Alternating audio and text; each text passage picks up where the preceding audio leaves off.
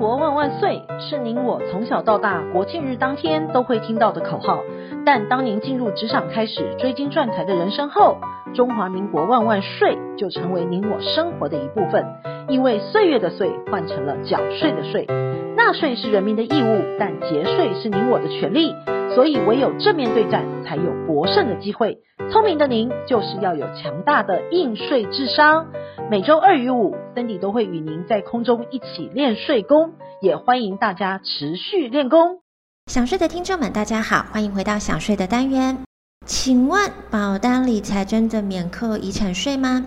保险规划的意义在于保险法第一条所规定的立法意志。就是保险的目的在于分散风险、消化损失，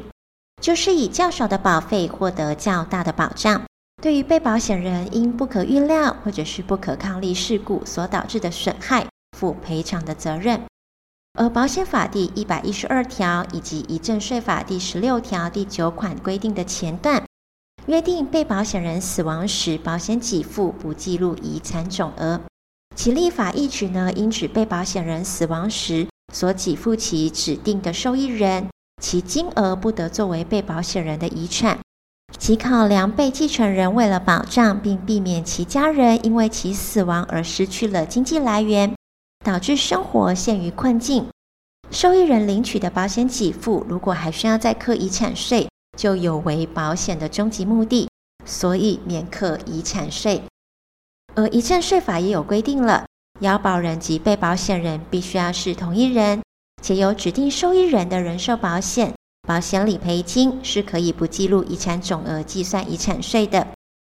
这边要问你一个小问题，请问保单是否计入遗产总额的三个要素是什么呢？答案就是第一个，要保人要等于被保险人；第二个就是要有指定的受益人。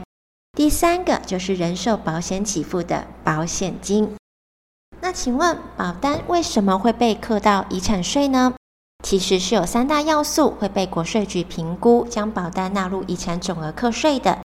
第一个就是要保人与被保险人是不同人时，要保人身故，保单价值会并入遗产总额中课税。其规定呢，是因为保险法第三条的规定，要保人是有交付保费的义务。同时，也是对此保险标的具有保单利益的人。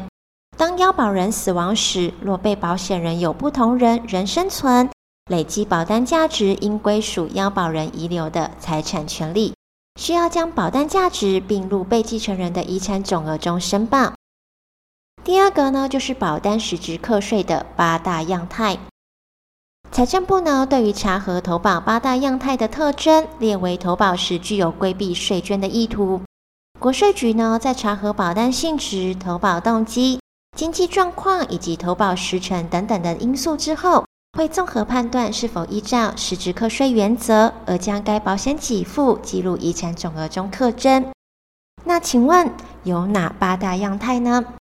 第一个就是趸缴投保，第二个是重病投保。第三个高龄投保，第四个短期投保，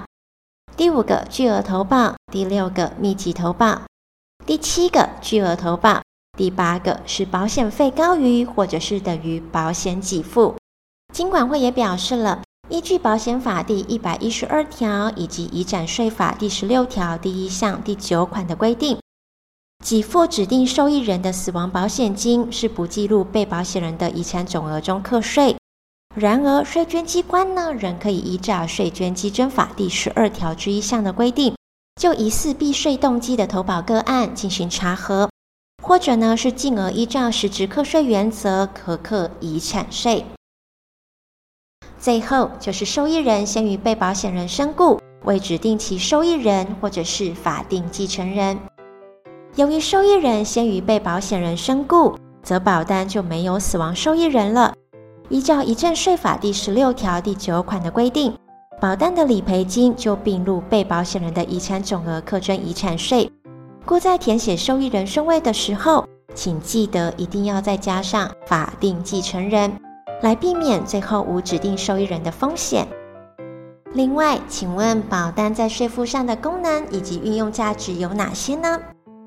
对于高资产客户族群，可以提前透过赠与规划保单。除了可以降低未来遗产的税负之外，未来遗产资产的同时，也可以创造子女有足够的财力证明，进行买卖式的方式移转资产，或者呢是因为错误移转而产生额外的税负成本，也能避免子女潜在的婚姻风险导致财富的外流。另外，作为传父规划保单的安排，也有机会降低遗产税的税负，并对预留税源做好资金的安排。而财富的安排更能依照自己的意愿来进行分配，也不会受到遗产税中的特留份所限制。下周我们还有其他想睡的文章与您做分享。本周的想睡专题，谢谢您的收听，我们下周空中见。